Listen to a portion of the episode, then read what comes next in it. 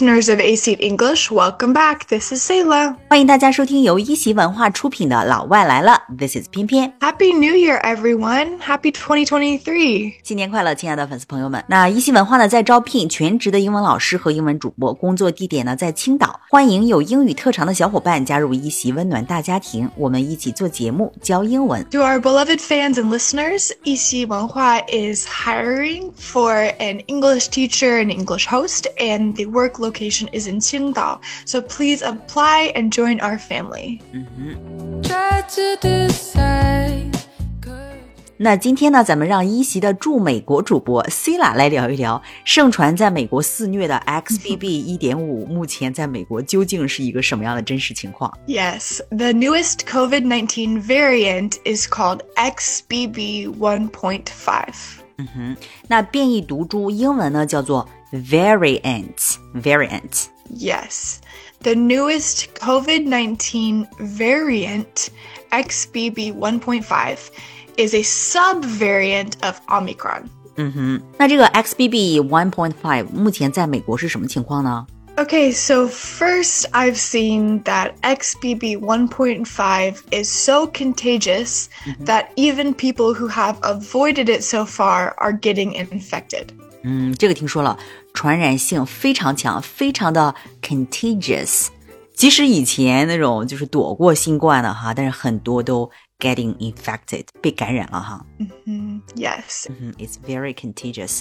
那这个 XBB 1.5首先是在美国被 detected 检测出来的哈，那扩散大约是什么时候呢？ It was first detected in the United States and it was spreading mostly because of the Thanksgiving holiday. 嗯哼，对，美国人感恩节聚餐特别多。那接着呢，又是十二月，然后到了圣诞月之后呢，进入了这个 holiday seasons， 那不得指数级增长呀？ Yes, absolutely. This variant grew exponentially over the month of December.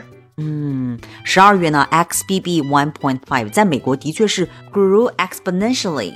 指数级增长，那比如说刚开始大约，比如说一百个人里面有一个感染的，那现在的感染率是什么情况呢？ It's from about 1% of cases nationwide to 27% as of January 7th. 嗯，一个月的时间，从百分之一到百分之二十七，哈，这个毒株这个 variant 的确是非常的 contagious，传染性太强了。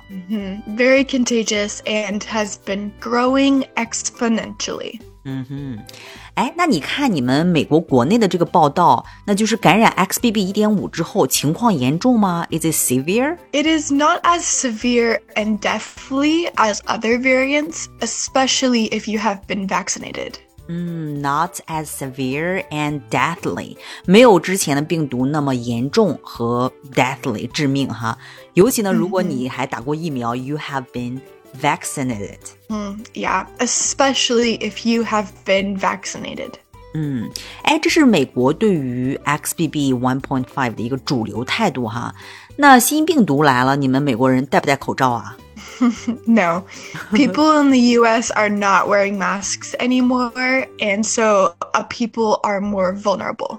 嗯，美国人早就已经不戴口罩了。那出入公共场合也都没有戴口罩的这个要求吗 ？No places are requiring masks. No, no places except hospitals are requiring masks. 哇哦，在美国除了医院都不要求戴口罩了。No places except hospitals are requiring masks. Yeah, people in the US are not wearing masks anymore, and so people are more vulnerable. 嗯，对，people are more vulnerable。不戴口罩的美国人呢，其实更加弱哈，more vulnerable，更易感染。Yeah. But in China, you guys are still wearing masks, right? Yeah，必须的呀！以前中国是 zero policy，国家管的比较严，那会儿我们还敢不戴口罩，但是现在都放开了，大家反而不敢不戴口罩了。你们美国人就是为什么不戴口罩啊？是觉得没有用吗？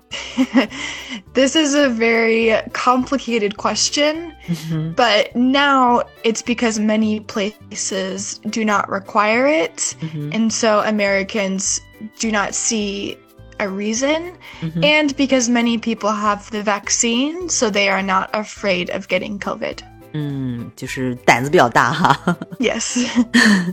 那 XBB 1.5在美国扩散这么快，美国老百姓是什么反应呢？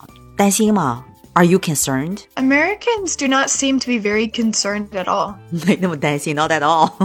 You're not very concerned. 为什么呢？ Well, I think winter is full of sicknesses, including the flu and RSV. Mm-hmm. So, together, the three of them are often called the tripledemic. 嗯，triple mm, demic，这是美国加州啊，还有英国媒体都在说的一个词哈，最近叫做 triple demic，就是三重疫情，就是 RSV 啊、新冠呀、啊、和流感的三者叠加 triple demic。嗯哼。Yeah. And most Americans have either been vaccinated or they've had COVID before, so many people are not worried. 嗯，美国人心比较大哈，大部分人呢 are either vaccinated，要么打疫苗了，or have had COVID before，要么就是新冠已经阳过了。所以呢，无论专家怎么提醒，it is not worrying many people。 Yes, whether or not they should be worried maybe is a different question, but Americans are not worried. Yeah，哎，那你们美国人有没有囤点药呢？你比如说在中国的话，蒙脱石散各大药房都已经卖脱销了。 Yeah, I heard. No, Americans, we are not having this problem. They are not stocking up on medicine. The main pharmacies have had plenty of medicine in stock. 嗯， 储存呢用 stock 这个词，也就是说美国老百姓目前没有囤药，they are not stocking up on medicine。所以呢，the main pharmacies 各大药房呢也是有足够的药 in stock，库存充足哈。 Yeah, the main pharmacies have had plenty of medicine in stock. 而且 C 啦，我发现 XBB 1.5在你们那边好像一点波澜都没有引起哈，根本没太有人聊哎。 Yeah, Americans are not really talking about it. It's not even trending on Twitter when I went to go see. Exactly，我也是去推特上找，然后发现 it's not even trending on Twitter，连个推特热搜都没有上过哈，真的是备受冷落。 Yeah, yeah. And the topic of COVID has become so politicized here, so people don't want to pay attention to it anymore. 哦，美国民众都觉得 COVID 这个话题 has become so politicized，、很政治化了哈，所以都不想再关注了。Yeah, and I think they don't know who to listen to and what to do, so they all make their own choices on what to do. 呀的确是专家太多了哈。那在美国，COVID 阳过的、复阳的，或者说被这个 XBB 1.5感染的多不多呢？If you have had COVID before, then you will not be affected very badly by XBB 1.5. 嗯，也就是说阳过的，if you have had COVID before，就不用太担心，you will not be affected very bad by XBB 1.5，也就是说，即使感染了这个 XBB 1.5，也不会太严重的，所以不用太担心哈。 Yeah, but it's the people that have never had COVID before that will get more sick. 嗯，那你们的专家有没有说过，阳过的这个人被 XBB 1.5感染的可能性有多大呢？ Some experts I saw think that roughly 80% of Americans who've already been infected will likely catch it again. 嗯，这是美国专家的说法哈。美国的阳过们大约可能百分之八十会被这个 XBB 1.5 infected。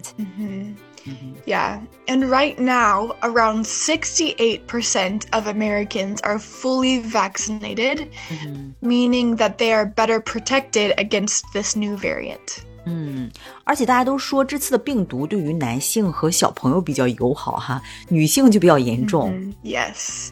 One study found that women have twice the risk of men and four times the risk of children of developing long COVID. 是吧？我就这样感觉的。Women have twice the risk of men，、女性形成长新冠的风险是男性的两倍，然后呢是孩子的四倍，four times the risk of children。 This is really crazy and also kind of funny because women have to take care of the men and children. So if they are sick, then who will take care of them? I don't know. 呀真的，我前段时间阳了之后呢，发现真的是有这个长新冠的这个症状哈，这个 long covid，我差不多有十二天吧，非常疲倦，然后嗜睡， 然后还有那个 fog brain，就是脑子真的像蒙了一层雾一样，然后木登登的，两个周之后才彻底的好。 Wow. Yeah, those are the typical symptoms of long COVID. 嗯，typical symptoms of long COVID，长新冠的 typical symptoms 典型症状。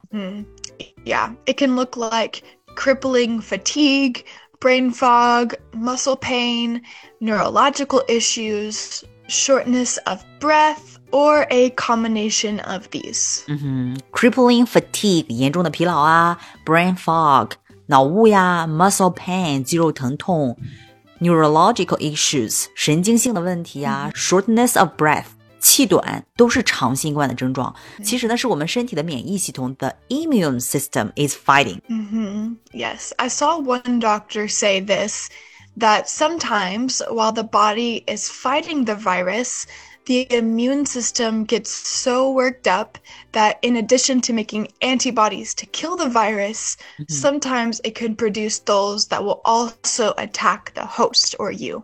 Yeah，这个说法很形象哈。有长新冠症状的时候呢，其实是 the body is fighting the virus，你的身体呢在和病毒做斗争，然后呢 ，the immune system is getting worked up，免疫系统也在紧张工作中，然后产生这个 antibodies，、抗体呢也会产生长新冠的一个症状。总之呢，这个 COVID 的病程其实是十四天，大家还是要好好休息。Yes, everyone please rest up and stay healthy and take care of your bodies. Yeah，那好，今天的节目呢，我们就做到这里。那对于美国人不戴口罩不怕 XBB 一点五，你是怎么看的呢？Yes, please let us know your thoughts, and we hope you can all stay safe and your families can stay healthy this holiday season. 嗯，祝大家节日愉快，同时呢，健健康康、平平安安的。All right, so this is 偏偏 And this is Sailor. Bye,。Bye.